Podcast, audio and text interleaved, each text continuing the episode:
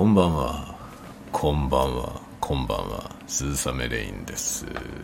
酔いどれタワゴトーク759回目。えー、深夜の小声雑談コーナーでございます。9月9日土曜日23時57分。まもなく9月10日に日付が変わるところでございます。皆様いかがお過ごしでしょうか？私はですね9月9日土曜日、えー子供の運動会に行ってまいりました。その話をねちょっとしながら、えーお酒でも飲もうかなと思っております。ちょっと待ってこれステレオになってんの？これステレオになってる？ちょっと待ってよ。えー、っとどれ？ボタンどれ？えー、これ？おあこれだ。なってるね、えーこれがモノラル。モノラル、えー90度120度モノラル。90度90度ぐらいにしておきましょう。一応ステレオになっている。ということで今日のマイクはえ Zoom M3 マイクトラックでございます。今日これを使ってねあのちょっと外で収録をしたんでその話をしようと思ってこの M3 を使ってます。もう一つ理由があって M3 は、まあ、ショットガン型のマイクなんでちょっと離れててもね撮れるんですよ。なのでマイクに近づいて撮んなくていいので、まあ、結構くつろいだ姿勢でね撮れるかなということでこのマイクをチョイスしました。で飲み物を今ね用意しましょうね。もしかして、えーすごくバックグラウンドノイズが入ってるかもしれません。今ねパソコンが回ってるんですよね。で僕が今耳でモニターしているねこのヘッドホンで聞いている音はかなりファンの音が PC のファンの音がねファーって入ってるんですけど果たしてこれがスタンド FM のアプリの処理を通ってどのどのようになるのかちょっとね僕の耳では今想像できない状態になっております。このままではないと思うんだよね。こんなにバックグラウンドノイズが残ったままにはならないと思うので皆さんのところに届くときはもうちょっとマシな状態になっていることを信じて。いい感じですね。というわけで今日はねあの M3 でちょっとね PC が回っていることによって結構ノイズが後ろに入ってますけど気にせずに 気にせずにこのままいきたいと思います。アプリの力を信じて。ではまあまずはちょっと一口飲みつつ喋りますかね。うんうん。いいですね。まあ小学校の運動会ということでですね、まあ、みんなビデオ撮りますね。みんなでもないけどあのまあ、結構ね積極的にビデオカメラ持ってくるお客さんいる。という感じですよね。で今日ねまあちょっとね X X の方にも書きましたけどあの気づいたことがあるんですよ。運動会見てて。いくつか気づいたことがあるんですよ。まずですねまあこの間ね今日は運動会だったんだけどちょっと前にピアノの発表会子供のねピアノの発表会もあったんですよ。でその時も、まあ、ビデオ撮影してる親御さんいますよね。でその時も思ったんですけどね意外とビデオカメラ使ってるんですよみんな。これが結構僕には驚きだったんですよね。新鮮だったんですよね。ビデオカメラ。皆さんビデオカメラって持ってますか？持ってますか？おは、えー買おうと思ったことがありますか？ビデオカメラ。そもそもビデオカメラ分かりますか？まあビデオカメラ多分多くの方は分かると思うんですけどあのなんだろうね。こう片手でね。片手でなんかグリップストラップみたいなのがついてて片手でこう持つと持って、まあ、ビデオ撮影できる。横にねカパッとこうあのモニターが出てきてそのモニター見ながら撮影するみたいな。そういう感じの形のやつが多いんですよね。縦に長いというかね。あの自分から見て奥行き方向にこう筒のようになっていてそれを横からこう手でホールドして持つという。で撮影するというタイプのカメラ。昔はね昔っていうのは今からまあ20年以上前ぐらいですか？ぐらいは、まあ、動画を撮影するんだったらビデオカメラ静止画を撮影するんだったら普通のカメラという感じだったんですよね。でまあデジタルカメラが主流になってきて、まあ、デジタルカメラになってきた普通のカメラがねあのデジタルになってきてでままあフィルムのカメラもあるけれどもデジタルカメラっていうのが出てきたよっていうぐらいの時代。次第にビデオカメラもデジタル化されていって、まあ、最初は DV テープ。デジタルビデオテープを使うようなね。テープなんだけどデジタルで記録されるというやつが、まあ、最初出てきて。それからハードディスクを内蔵してデータでいきなり撮れるっていうやつがね出てきて。という感じでビデオカメラも進化してきたわけですけども。そのビデオカメラです。ビデオカメラ。でねその後あのー、どうですかね。えー、まあ、一眼レフカメラね。一眼レフのデジタルってやつがデジタル一眼レフというのが出てきてでさらにですねミラーレス一眼レスレフというやつが出てきましたね。一眼なんだけどまあミラーを使ってそのペンタプリズムでねあの光学的にレンズからの光をファインダーに通すっていうそういう仕組みを持たないカメラ、まあ、デジタルならではですねミラーレスっていうのは。でそのデジタルカメラのミラーレスカメラっていうのが出てきてコンパクトになってきて。でもうこの頃にはですねデジタル一眼レフという、まあ、いわゆる普通のカメラのデジタルのやつですね。こいつらはみんな大体動画が撮影できるようになってきたんですね。で境界線が曖昧になってきたんですね。動画が撮影できるスチールカメラ。でデジタルビデオカメラでもまあ静止画の撮影もできると。そういうような風になってきたわけですよ。で、境界が曖昧になってきて、で、こうなってくるとですね、まあ、どっちの方がいいのかというね、話になってくるんですけど、あの、まあ、ミラーレスの一眼カメラで動画が撮影できるって話になってくるとですね、まあ、レンズがね、静止画を撮る時の結構いいレンズがね、つけられるわけですよね。そのレンズでそのまま動画も撮影できるんですね。そうするとまあそういう高高感度なとかいうかですねその高度なハイスペックなレンズを使って動画を撮影できるカメラっていうのはむっちゃくちゃ高いんですよね。シネマカメラってやつになって急にぶっ飛ぶほど高くなるんですよね。で家庭用のビデオカメラっていうのは基本的にはレンズは交換できないんですよね。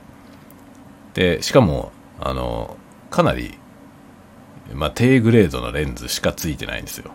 一般的なビデオカメラは、まあ、それで用が足りるからですね。ビデオカメラだとね。っていう感じでビデオカメラっていうのは、まあ、一般にはですねその一眼レフのカメラよりも画質が良くないと。されてるわけですよね、まあ、画質が良くないっていうのは難しいですね。画質というのは何をもって画質を判断するのか。結構難しい話になりますけど。一般にね、その、いいレンズが使えないから、いいレンズ使えるカメラで撮った方がいいんじゃないのという、まあ、そういう話で、一眼レフのカメラで動画を撮影するっていうのが割と主流になってきたわけですね。で、今ですよ。今、ミラーレスの一眼レフカメラもだいぶ安くなりましたし、あの、Vlog カメラなんてやつね。Vlog カメラなんてのは、まあ一応ですね、その、ミラーレスカメラの仲間ですね。カテゴリー的には。なんですけど、Vlog カメラって歌ってるやつって、あれ基本的に動画を撮影するためのカメラですよね。なんであれはビデオカメラなんですよ、言っちゃえば。なんですが、設計思想としてはビデオカメラの流れのものではないんですよね。どっちかというとミラーレス一眼の方のから来てるカメラで、で、まあレンズが交換できるやつも交換できないやつもありますけど、レンズが交換できないやつでも、設計思想としてはビデオカメラから来てるもんではないですね。ミラーレスカメラの方から来てる流れのものだと思うんですよね。という今この時代において、さあ、ビデオカメラ買おうと思いますか？ビデオカメラって多分選択肢に入ってこないというかですね、どういう人がビデオカメラを選択するのかっていうのがよく分かんなかったんですね。で、僕はビデオカメラっていうのはもう全然売れてないもんだと思ってたんです。そしたらですね、ピアノの発表会に行ったらビデオカメラ持ってる人がいっぱいいたんですね。で、今日運動会に行ってもビデオカメラ持ってる人いっぱいいるんですよ。みんなビデオカメラで撮影してました。むしろ。なので、まあ、こう、ビデオカメラの小型のやつね、軽いんですよ。あれ、あれものすごく軽いんですよね。ビデオカメラって。すごい軽さなんですよ。びっくりするぐらい軽くて、最近のやつ。なので、ものすごい細い三脚でも大丈夫なのよね。三脚の中の、もう、なんだろう、一番安いクラスのやつ。もう3000円とか5000円くらいの三脚で十分いけちゃうんですよ。カメラが軽いからね。で、そういうセットで細い三脚にその軽いカメラ乗せて、で、子供の映像をね、動画を撮影してるっていうお父さんお母さんが結構いました。というかそれが主流でしたね。一番多数派がそれなんですよね。で、中に一部、あの、どっちかというとおじいちゃんとおぼしき人が、すげえカメラ をね、プロ仕様みたいな、あの、あれですね、一眼レフ、フルサイズ一眼レフをね、になんかバッテリーグリップとかをつけたような、バッテリーグリップってわかりますかね？あの、えー、まあミラーレスなり、普通のフルサイズの一眼レフカメラの、まあ下というか下と横みたいなところにこう L 字型みたいにくっつく、でっかいパーツがあるんですよね。で、そこにバッテリーが入るようになってて、で、もちろんカメラ本体にもバッテリー入って、で、拡張バッテリーですね。そのバッテリーをいっぱい入れることによって、バッテリー交換なしで長時間撮影ができるっていう状態になるんですよ。で、さらに、そのね、バッテリーグリップっていうような状態で、それをそのカメラのいわゆる下のとこにガボンってくっつけると、そこをホールドした状態で、こう縦位置でカメラが撮影できるというね。カメラ縦に持つときって、その横向きに持ってるカメラをそのまま縦にするんで、その手の位置がね、こう変わるじゃないですか、普通。一般的にカメラを横位置で撮影してるときと、それをそのまま縦に、縦位置の写真撮ろうと思ったら、こう縦に持ち直しますよね。その時に、こう、普通はね、横の時に持ってる状態のまま縦向きに持つので、こう手の位置がこう変わりますよね、手のフォームが。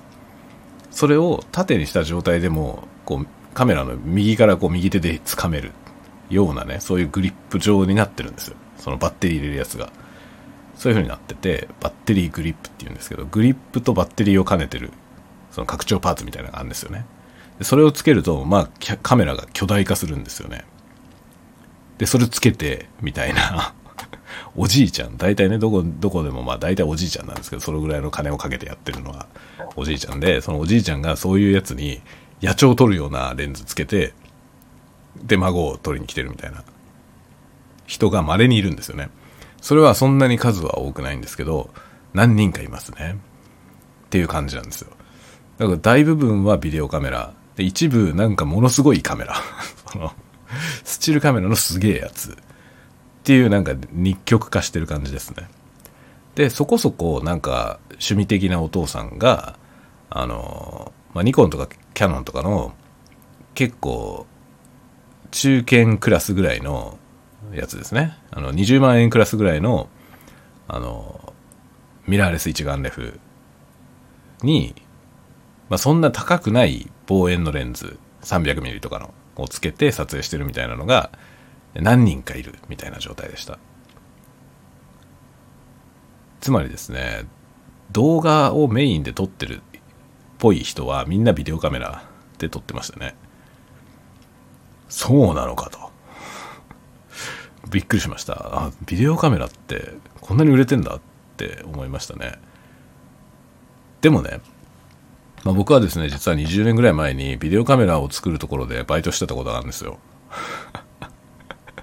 某 C 社のビデオカメラ作るところでバイトしてたことがあって、当時はテープの、デジタルビデオテープのビデオカメラだったんですよね。それを作ってたことがあるんですよ。作るところにいたことがあって、え、バイトしてたことがあるんですけど、まあ、ビデオカメラ作るのって面白くて、まあ僕は結構ビデオカメラ好きなんですよね。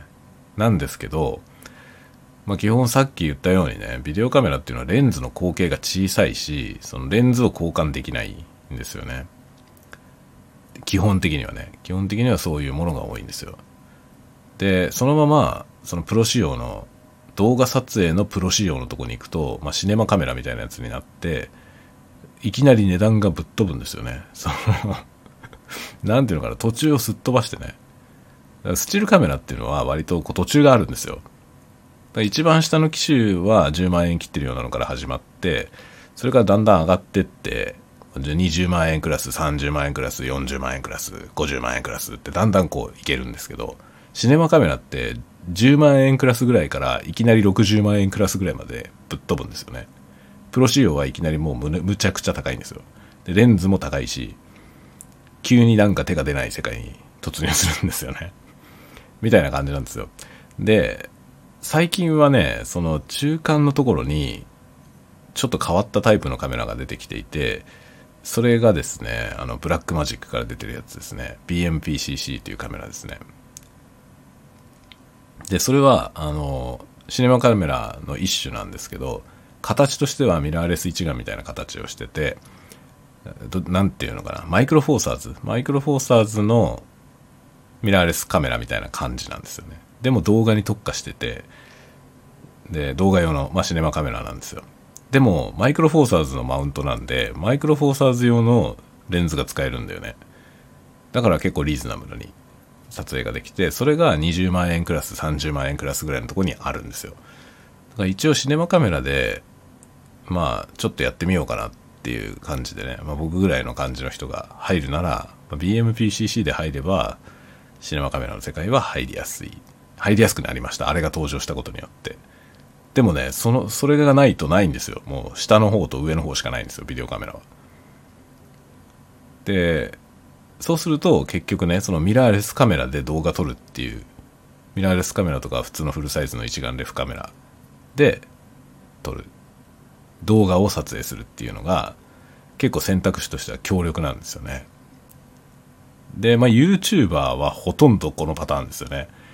YouTuber の人で、まあ、BMPCC はもちろん使ってる人結構いますけど、結構主流はやっぱりあのパナソニックの GH5 とか6とか、あの、キャノンのカメラとかね、ソニーのカメラとか、まあみんな割と一眼レフかミラーレスですね。一眼レフミラーレス缶のやつ、まあスチールカメラを撮る設計のカメラの動画機能を使って撮影してる YouTuber が大半だと思いますね。ビデオカメラで撮影してる人はかなり少ないと思うんですよね、ここで。で、Vlog とかやってる人も基本的には Vlog 用のカメラみたいなやつ、ソニーの ZV なんとか、ZV だったっけな。なんか、型番が定かじゃないですけど、そういうやつとかね、を使ってる人が多いでしょ。ビデオカメラを使って撮影してる人ってなかなかいないと思うんですよね。で、ビデオカメラってどういう人に売れてるのかなと思ってたら、あの、別にそういうことを趣味にしてるような人ではない普通のお父さんお母さんが買っているということが分かりました。目の当たりにしました。なんだみんなビデオカメラ持ってるじゃんって思いましたね。でもね、考えてみたらビデオカメラってすごい便利だし、コスパがめちゃくちゃいいんですよね。すごい安いから。あの、もちろんすごい安くないやつもありますけど、すごい安いやつが結構多いんですよ。その、普通の、例えば、なんだろうな、あの、カメラね、そのデジタルカメラの方の、ね、普通のやつでいくと、まあ、10万円切るようなやつって結構あまりないんですよね。もう最低レベルというか、一番安いレベルで、まあ、やっと10万円切るかなぐらいの感じなんですけど、ビデオカメラって5、6万ぐらいからあるんだよね。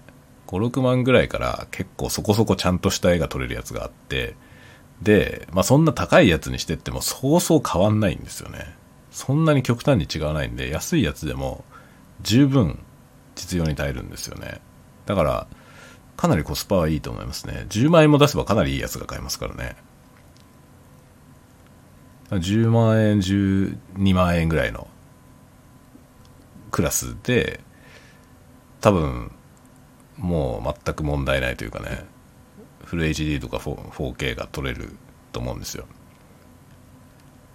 でまあもともと動画を撮るようにチューニングされてるんで、まあ、使いやすいでしょうねっていうねそういう感じのものなんで多分、まあ、レンズとかもね別にレンズが交換できる必要はないじゃない？その一般に運動会を取るとかそういう用途運動会発表会を取るっていう用途だとまあそこまで凝る必要はないよね。その記録されればいいわけだから。まあホームビデオですからね。そのホームビデオしか撮らないんであればもう十分だと思うんですよ。そうするとかなりコスパがいいですね。で三脚とかねもちろん三脚はあった方がいいじゃない。でも三脚もそんな高いやつである必要がないんですよね。カメラが軽いから。三脚って要するに三脚もものすごいピンキリでものすごい高いやつから超安いやつまでいっぱいあるんですけどあれ何が違うのかって結局その安定性なんですよね。重いカメラを載せても安定してるやつは高いんですよ。ビクともしないようなやつ。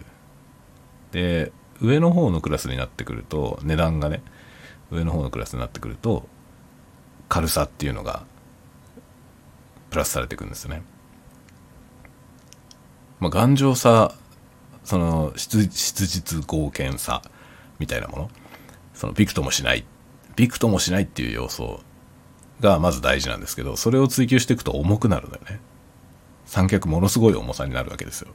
僕が持ってるやつは、あの、まあ、結構有名なベルボンっていうメーカーのマーク7っていうやつなんですけど、ものすごい重たいんですよね。もうなんだろう、あのね、それ例えばそれをね、2、3階、ビルの2、3階から落っことしたら車がぶっ潰れるぐらい重いですね。すごい重さなのよ。すごい重さなんだけど、このぐらいの、その、同じような性能で、半分くらいの重さのやつがあるんですよね。カーボンファイバーでできてるやつ。そうすると値段が3倍くらいすんの。同じぐらいの性能で、値段、その、重量が軽くなると値段がぶっ飛ぶんですね、今度ね。まあ、大体そういう感じですね、三脚。だから三脚もほんとピンキリで何十万もするやつから数千円のやつまでありますけど、まあ、結局は何が違うのかといえば、そういうところですね。頑丈さプラス重さ。軽くて頑丈なやつが高いという、そういう世界ですね。なので、カメラが重くなるとね、必然的に高い三脚を買わなきゃいけなくなるんですよ。そもそも支えられないからね。重いカメラをその安い三脚だと支えられないんですよね。だから iPhone でしか動画撮りませんっていう人は iPhone で良ければすごい安い三脚でも十分問題ないんですよ。そんな高い三脚なんかいらなくて。っていうか僕が持ってる三脚で5000円くらいのやつあるんですけど、もう十分です。iPhone だったら。iPhone とか GoPro とかしか使わないなら、もう5000円の三脚で十分。だけど僕が持っている今メインで使ってるカメラね。XH2S っていうカメラ富士フィルムのカメラなんですけどそのカメラクラスになるともう5000円の三脚じゃダメなんですよね。カメラが重すぎて不安定なことになるんですよ。でまあそそういうカメラをそのがっちりホールドしようと思うとすごい三脚が必要になって、まあ、高いっていうそういう話になってくんですよね。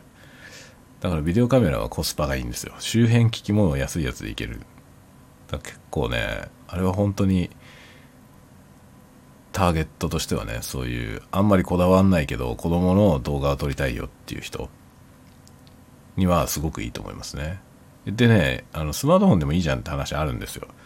あるんですけど、あの、ビデオカメラの方がね、持ちやすいんだよね、撮影するときに。もちろんその動画を撮るために設計されてるから、スマートフォンっていうのはもともとは電話だからさ、電話するための形をしてるじゃない。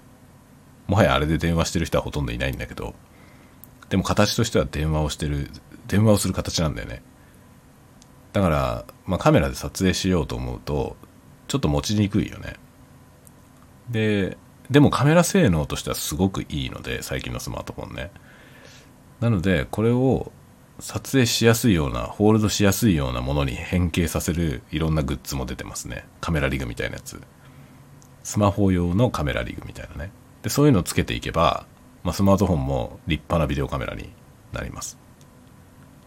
ただそれをちゃんとやるとね結構お金かかる。2万ぐらい。スマートフォンすでに持っていて、まあ、2万ぐらいかけてでもスマートフォンをね、ちゃんとビデオ撮影をするカメラに化けさせようと思えば2万ぐらいでできるんですけど、スマートフォンに2万円プラスしてカメラ機能を強化するっていう発想でいくとね、じゃあ5万出してビデオカメラ買った方がいいと思う人も結構多いよね。多分。あまり変わんないじゃないって思いじゃない。まあ、2万円、スマートフォンに2万円プラスするのとね、まあ、ビデオカメラが、まあ、5、6万出したらビデオカメラ買えるよってなったらね、じゃあ頑張ってビデオカメラ買った方がいいんじゃないって思う人は多そうだよね。で、ビデオカメラはホールドしやすいからとにかく撮りやすいんですよ。手持ちで撮影するんだったらめっちゃ撮りやすいですね。だからいろんなもんいらないんだよね、本当に。グリップとかそういうものもいりませんね。もともと本体がそういう風にできてるから持ちやすいように。GoPro とかはウェアラブル、ウェアラブルカメラなんで、あれは本体、カメラ本体をさ持って撮影するっていうことは考えられてないんだよね。そういう設計じゃないんですよ、そもそも。どっかにくっつけるようなものなんで。だから運動会撮るのには、まあ、GoPro もちろん GoPro で運動会撮れますけど、多分普通のビデオカメラの方がいいだろうね。で、GoPro と同じくらいの値段で買えますよね。GoPro よりむしろ安いかもしれない。っていうね、まあ、ビデオカメラ事情ですよ。そういうことをね、運動会を撮影してたら思いました。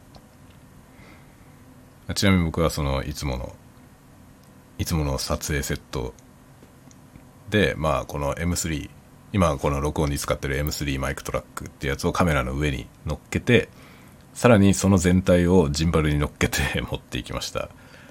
でね、運動会でジンバルで撮影したのは今回が初めてなんですけど、前回は三脚で撮影したんですよね。で今回はジンバル、去年ジンバル買ったからジンバルで行ったんですけど、あのね、かけっこ。かけっこね。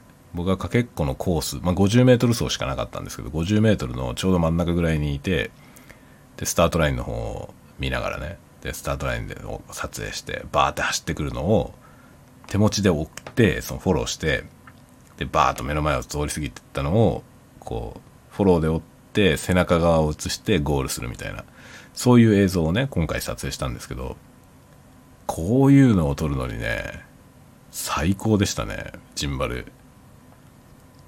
全然ブレないでそれが撮れるからフォロー映像が。だからめっちゃかっこいい絵が撮れてね。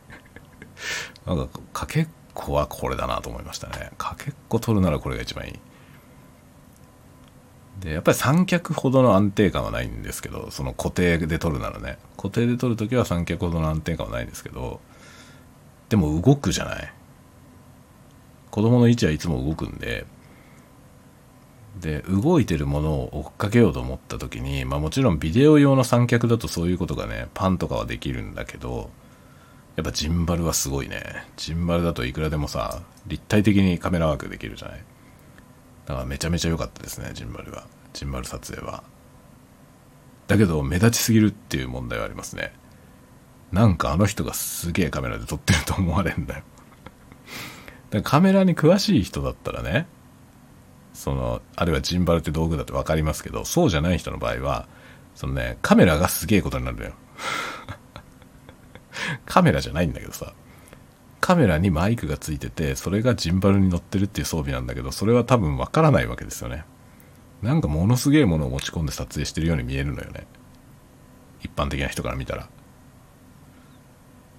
なので、なんかね、いろんな人にね、まあ知り合いのね、割と知ってるお母さんとかには見かけがやばいとか 言われ言われましたけどね多分だからあんまりそのねそういう交流がもともとない人たちは何も言わないじゃない？そんなそんな人がいてもね。でもなんかやべえやつがいるなって思われただろうなっていうのはありますね、まあ、子供はもうみんな知ってんだよね。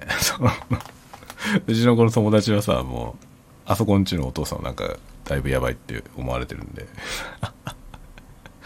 そうねもう有名なんですけどね、まあ、僕基本的にその授業参観だとか教育相談だとか学校の行事の時うちは基本的に僕が行くのでだから周りの子供たちもねみんな僕のこと知ってるんですよね。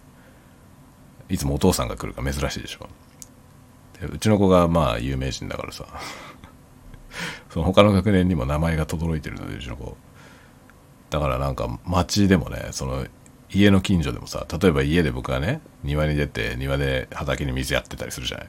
そしたら全然知らない子が「あ誰々のお父さんだ」って言ってさうちの子のね名前で「あ誰々のお父さんだ」っつって来るわけよ。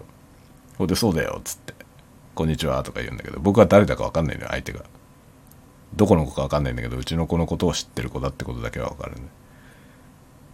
うちの子はなんかねよく分かんない。うちの上の子ねうちの上の子はねわけわかんなくてほんとね学年を問わずすげえ名前が知られまくってるんですよね。すごいちっちゃい子とかにも呼び捨てされてて なんかどこぞのすげえちっちゃい子がなんか〇〇ってうちの子の名前を呼び捨てで言っててさでそれで〇〇のお父さんっつって言われるのよ知らん全然知らない子なのよ 僕はその子見たことないし、みたいなね。でも向こうは僕のこと知ってるから多分見たことないわけじゃないのよ。どっかでは見てるんだと思うけど。全部ね、知られてんですよ。なんだか知らないけどね。それがさ、ド派手に目立つカメラで、しかもさ、僕はその服装もね、派手なわけですよ。その別に派手にしようと思ってないんだけど、あの、派手な色が好きだから。だからめっちゃ目立つんですよね。だから今日もね変に目立っただ 目立っただろうなと思いましたねジンバルで撮影してたし真っ黄色ななんか背中側が真っ黄色ななんかねシャツを着てたんだよ今日背中側が真っ黄色で前がグレーみたいな服を着ててまあ目立つよね。で袖が片方ずつ色が違うからさ。そういう変な服が好きなんで変な服着てるでしょ。それで無駄に背が高いし最近髪だ髪型も変な風になってるのね。なんかだから多分ねうちの子は「毎日の父さん変だね」って言われてんだろうな。そうなんかどっかのお母さんにもねなんかカメラが YouTuber みたいですね って言われたよ。YouTuber みたいですねっていうのは面白かったんだけどその YouTuber みたいっていうのは何をもって YouTuber みたいだと思ったのかなと思って。でまあいろいろ考えてて気づいたのがねそのカメラの上にマイクが乗ってることじゃないかなと思ったんですね。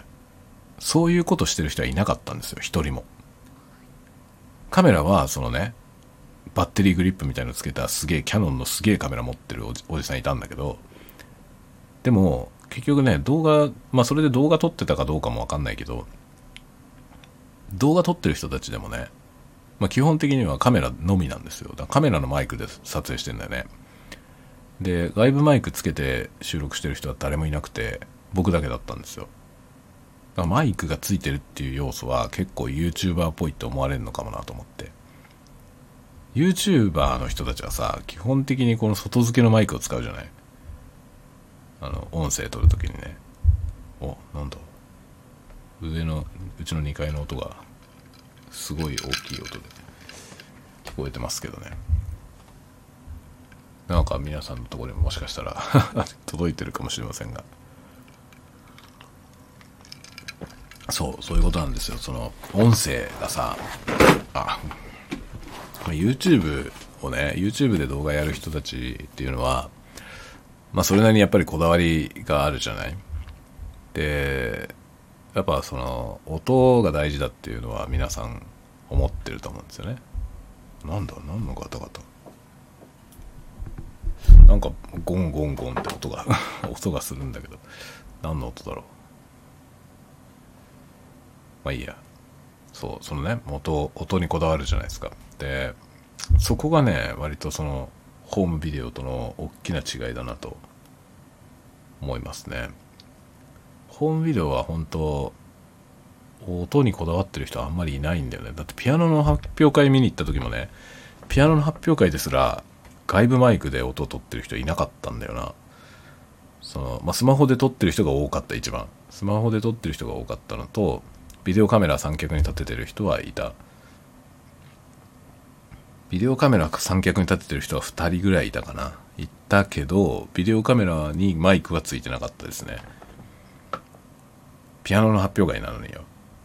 ピアノの発表会なのに音それでいいの？っていう感じだったんだけどあんまり音っていうことには多分いかないんでしょうね。その発想が。だから特に YouTube みたいな、まあ、コンテンツを外に公開するっていうことをやってない人はあんまり多分音の重要性ってことを意識してないんだと思いますね。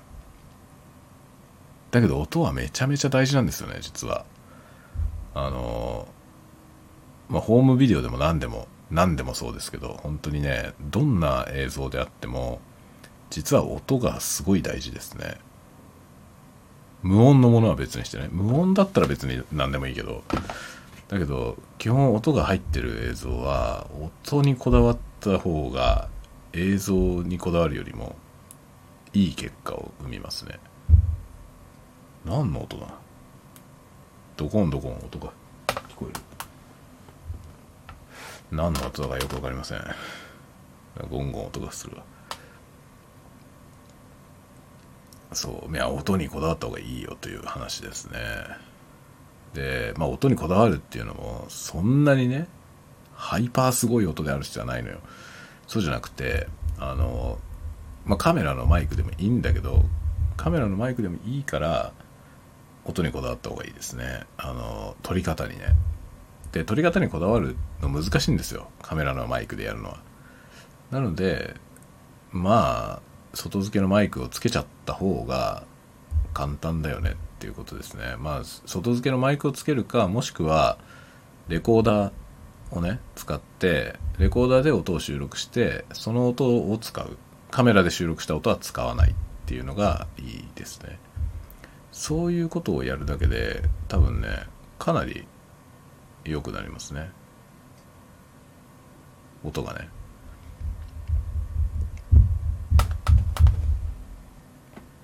なんかどんどん音がするんで、えー、2階の様子を見てきたらですね次男坊が目を覚ましていてなんか、えー、イラつくと言ってドスドス床を叩いていました。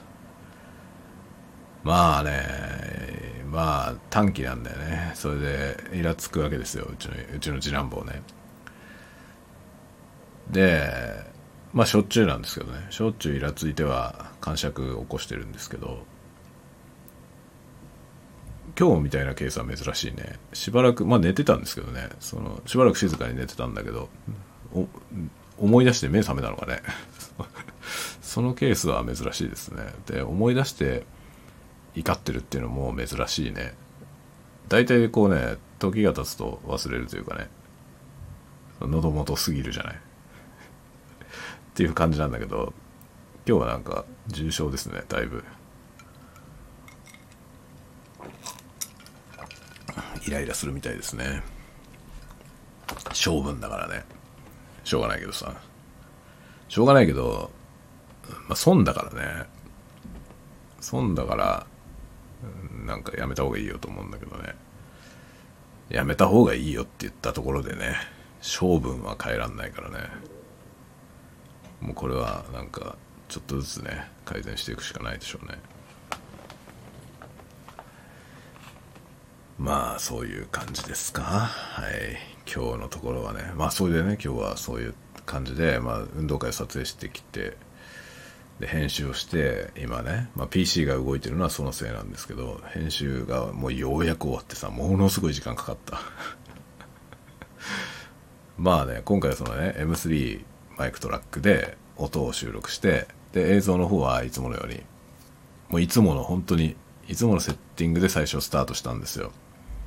で最近 ASMR をシネマティック ASMR とか言ってあの 4K でね 4K の16対9で24フレームで FPS で24で撮影してるんですけど運動会を撮影するのに 24fps は足りなくて最初ね24で始めちゃったんですけど撮影をね。もう途中であこれダメだと思って 24fps だともうブレブレになるんですよね。結局スピードのあるカメラワークとか要はさっきのね 50m 走をフォローするみたいなことやるともう全体がモーションブラー状態になっちゃうんですよね。なので59.94に変えて途中で。変えて59.94で撮影をしました。で、まあ、そういう素材を取ってきてるんですけどいつものと同じセッティングで撮ったからそれ以外 FPS だけ変えたけどそれ以外が普段通りなんであの F-Log2 っていうね富士フィルムの、まあ、ログ形式ってやつですね。あのなんだろう色とかそういうものがそのなんていうの後で調整する前提で撮影するっていうモードがあるんですよね。ロー撮影に似てるけどロー撮影ほど生のデータじゃないんですよね。っていうねそういうまあ各社各社はそのメーカーごとに異なる形式でなんとかログっていうね形式があるんですよ。その富士フィルムのやつは F ログってやつなんですけど F ログ2というね形式でいつも撮影してるんだよね。で今回もそれで撮影してきたんで、まあ、それはカラコレが前提になってるのでまずカラ カラコレを知ってカラコレしてでちょっとまあグレーディングしてみたいなねカラーグレーディングをしてで音声の方も M M3 で撮ってるので M3 はその後からそのねステレオの広がりぐらい具合を調整できるんですよね。でそれもなんか結構ね細かく調整をしてで書き出してで書き出したものマスタリングみたいなマスタリングの一個手前の操作をしてで調整してね。でものによってやっぱりなんだろうなノイズが多すぎるやつとかはノイズリダクション入れたりとかしてで音声をまず整えて整えたやつと映像のデータをくっつけてあの別撮りしてるからね。それをくっつけて合体させてで合体させたものを編集してでカラコレしてみたいな ことをやってね。だからそんなに長い動画じゃないんですけどかなり大変でした。作るのが。で、まあ、そういう映像を作ってね、まあ、親戚に共有するためのうちの子が映ってるところだけうちの子が出てる競技だけにまあカットしたやつですね。そういうのを作って。でそれを今レンダリングをしてたとこですね。今ね HD, HD にダウンサイジングして 4K で編集してるので HD, HD サイズあのフル HD ですね。1920にダウンサイジングしてレンダリングしたやつを今作りました。これがあのおじいちゃんおばあちゃんに共有するやつ。でまあ我が家用我が家用としてはまあうちの子のね例えばかけっことかは全全員分撮影したんでそれ全部入れたやつとかを作っておこうかなと思ってます。今はね別に自分以外のところ別にいらねえよって思うと思うけど小学校の時の同じクラスの人たちまあ同じクラスというか同じ学年全部ですね。が全員映ってる映像あるとさ後で懐かしいじゃない。その自分がね大人になってった時に小学校の時のねそのかけっこ自分の走ってるとこだけじゃなくて他の友達のやつも全部あったらったら楽しいじゃない。と思ってねそういうのは全部入れたやつも編集しようと思っています。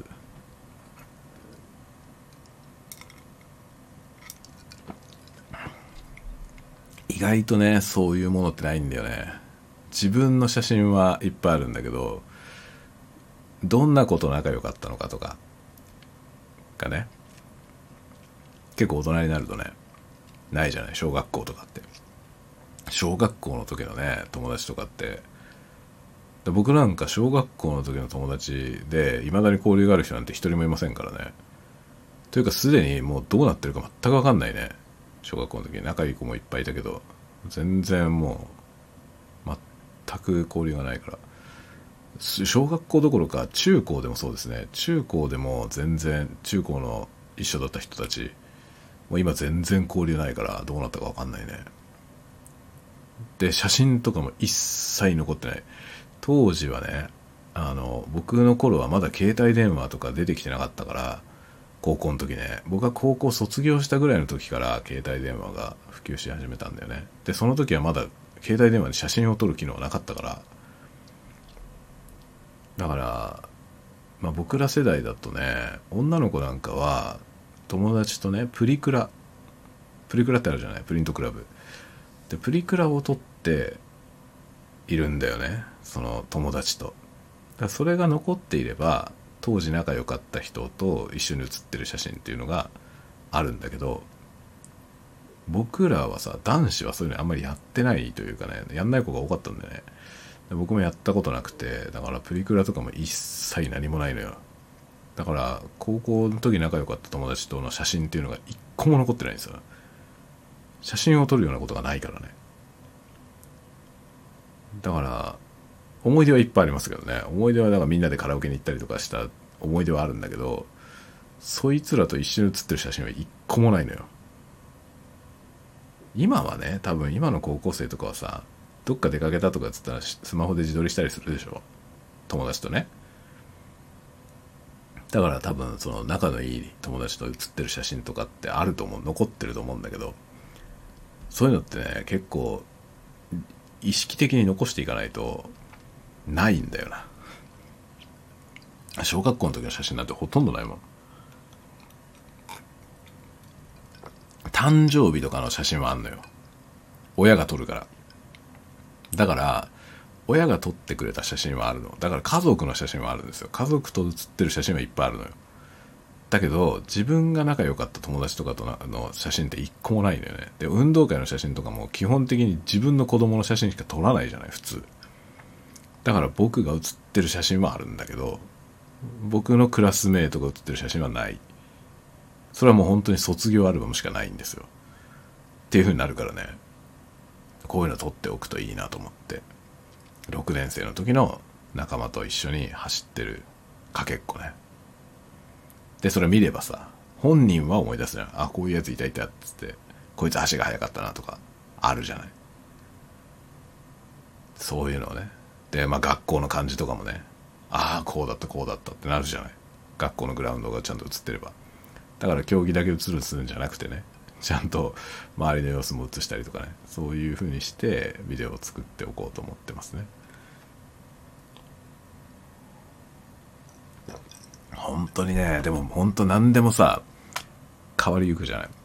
この話前にもしたけど、あの、スマートフォンがね、今、みんながスマートフォン持ってる状態で、スマートフォンで写真がかなり高度な写真が撮れるっていう風になってきて、みんな写真をお手軽に撮れるようになりましたけど、この状況でね、そんなものわざわざ撮らねえよっていう写真を撮っておいた方がいいのよ。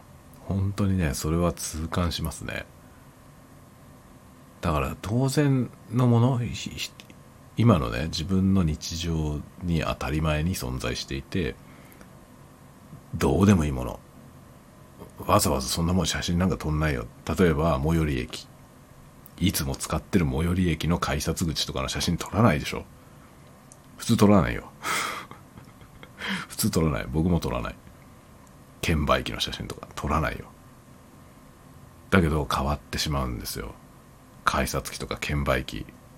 変わってしまって変わる前の写真撮っておくとすごく貴重なものになるわけよね。わざわざそんなもの撮らないんですよ誰も。誰もっていうと言い過ぎなんだけどほとんどの人は撮らない。だから撮っておくといいのよね。普段の自分の生活圏内のねどうということのない景色を撮っておく。そうするとねそんなもんに価値はないんですよ。そもそも。ないんだけど景色が変わってった後で価値が出るんだよね。だから10年20年してあそこって昔どうなったかなって。なんか今立派なビル建ったけどさって前何があったっけみたいなことあるじゃないでもそんなところの写真なんて撮ってる人ほとんどいないわけよね。観光名所でも何でもない場所だからさ。で観光名所みたいなとこは逆にもう保護されてるからね。だからそうそうそこになんか全部ぶっ壊されてビルがぶっ立ったりとかしないわけですよ。なんだけど普通の商業施設普通のビルとか普通のデパートのビルとかそういうのって老朽化して解体されたりするわけよね。だけどわざわざ写真なんか撮ってない人が多いでしょ。珍しくないから。だからそのね珍しくないものの写真を撮っておくっていうのがめっちゃ重要だと思います。な札幌なんてもの様変わりしたからね。僕が引っ越してきて17年になりますけどこの17年間で相当変化してますね。僕が引っ越してきた直後と今とだいぶ違います。特にあの大通りの地下道がなかったからね僕が来た時は。で地下道がなかったんだよ。全部繋がってなかったんですあれ。それが何年かかけて僕が来た頃ちょうど作ってて何年かけて全部繋がったのよ。だから今札幌駅からすすきのまでずっと地下を歩いていけるようになったんですけどあれなかったんだよね。だそれないものができるじゃない。ないものができたということはあったものがなくなったってことなんだよね。あったものがなくなったこともいっぱいあるんですよ。いっぱいある。でその大部分はねどうってことないものなんですよ。別になんだってもんでもない。そのランドマークでもないし観光名所でもない。ただのなんか。だからこそ写真が残ってないんだよ。誰一人撮ってないわけですよ。そんなところ。で結局記憶にはあるのね。あそこにこういうのがあったんだよね。へえって話になるじゃん。で知ってる人同士はああったあったってなるじゃないあったよねそういえばってなる。でもその写真は誰も持ってないみたいな。そういうことになるのよ。だから撮っとくといいんですよ本当に。今ね札幌の駅、まあ、札幌駅ご存知の方はあのご存知かもしれませんが札幌駅をねバーンと出てすぐ左側にエスタっていう建物があったんですよね。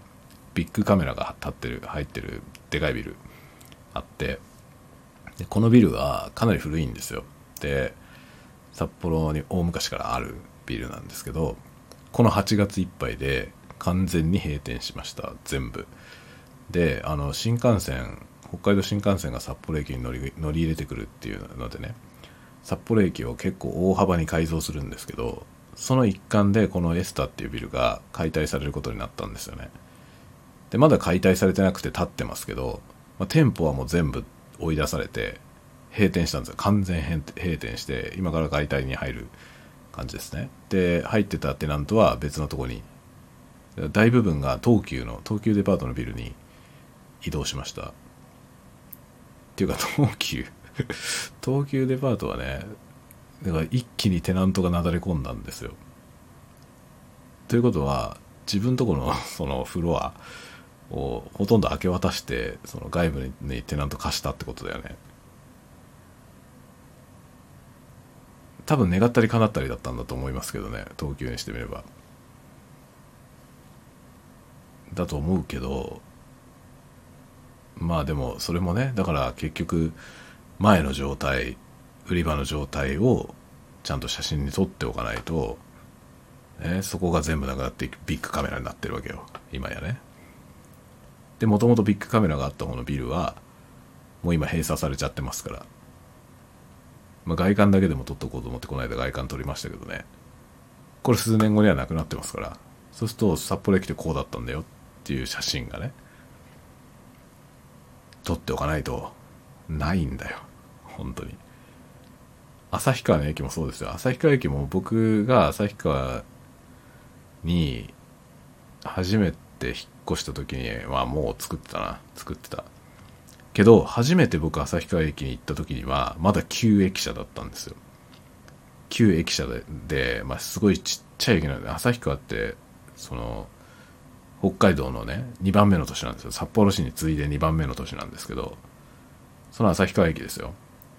すごい小さい駅だったんですよ昔。で昔って言ったって僕がいた頃だから2000 7年とかですよ。2006年とか7年。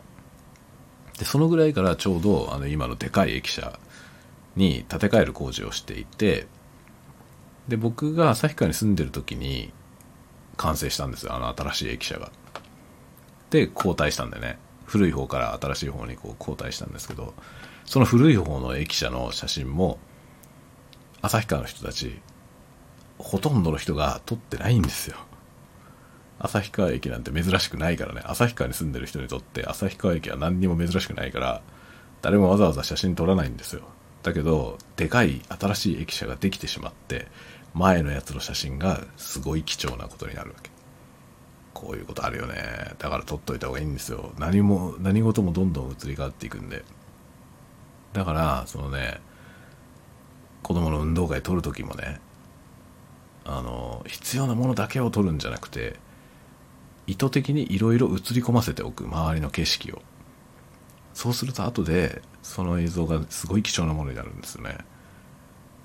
例えばそのそこに映ってる公園がもうないとか。そこに映ってるマンションがもうないとか。住宅がないとか。住宅がなくなってビルが建ってるとか。そういうことになるわけよね。そうすると取っとくといいのよ。とでしかもその運動会っていうのは何年生の運動会なのかはっきりしてるじゃない。そうするとそれが何年の映像なのかもすごくはっきりと残る。その時この子は何歳だったからっていうね。だしその自分で振り返った時にねその子供本人が将来大人になった時に僕はもちろんこういうね撮ってあった映像を全部子供たちにあげるからさ。そうするとそれ持ってって、まあ、どっか自分がね家族を持ったりした時にお父さんが子供の頃ねっていうことが言えるじゃない。でここら辺はこんな景色でってこの景色だったんだよっていう話ができるしお父さんこんなんだったんだよって言って子供に見せられるじゃない。それはいいよねとても。でそういう意図で余計なものを取っとくようにしようと思ってんだよ。だから余計なものを取ってるから逆にそのじいちゃんばあちゃんに共有する時はじいちゃんばあちゃんは孫を見たいだけだから。孫だけ見れるような編集にして。で僕ら家族がね見るには、まあ、家族の記録として面白いものを撮っておくと。そういう意識で編集再編集全然違う編集をします。そういうねことをやっておりますね。これ無駄じゃないんですよ。いろいろね役に立ってる。その僕が YouTube で ASMR やってることがこういうところにこう還元されていってるわけですよ。いいね。タワゴトっぽくなってきましたね。まあそれを正当化していってね。いや家族のね家族の記録を取るのにも役に立ってるよって言って、えー、機材を買う。でも本当例えばここの今回のね M3 M3 を使ったことによって音声のクオリティが爆上がりしたんですけどこの M3 も、まあ、要はねその ASMR やってることの一環 ASMR とかポッドキャストやってることの一環で持ってる機材なんで、まあ、それも役に立ったしね、まあ、ジンバルを使った撮影とかもねだからまあそれもやっぱり慣れてないとねいきなり買っていきなりできないからそれはね日頃からやってたことによってそのおかげでスムーズにできてる。音声とねあのビデオを別々に撮ってでそれを編集するとかカラーグレーディングをねするためにそれを前提とした素材で撮っておくとかで編集の工程とかこのような手順でやってこのように調整していって完成させるみたいなそういうのも今までの試行錯誤がね新しいことやるときは大体僕はテストをしてからやるからそのテストをしていろいろ学んだことがねちゃんと生きているので今日は素材取りから編集から全て、まあ、大変ではあるんだけどあの失敗がほとんどないですね。だから失敗したからこの素材が丸ごと使えないとかそういうことは今回はなかったですね。日頃やってたことが全部実を結んだというか今日使った技術は前にどっかでテストしたことがあって、まあ、しかも失敗もしたことがある失敗したことによってどうすればいいのかが分かってなるほどってなったものたちですね。だからやっぱりね、こう、日頃からなんか作っておくといいですね。それが、あの、いろんなね、なんか思ってもいないところで役に立ちますね。ということを改めて実感しました。とかいうことを話してるうちに、えー、1時間ぐらい喋ってきたんで、今日はこの辺で終わろうかなと思います。ではではではではではまた次回のタワゴトークでお会いしましょうおやすみなさいおやすみなさいおやすみなさい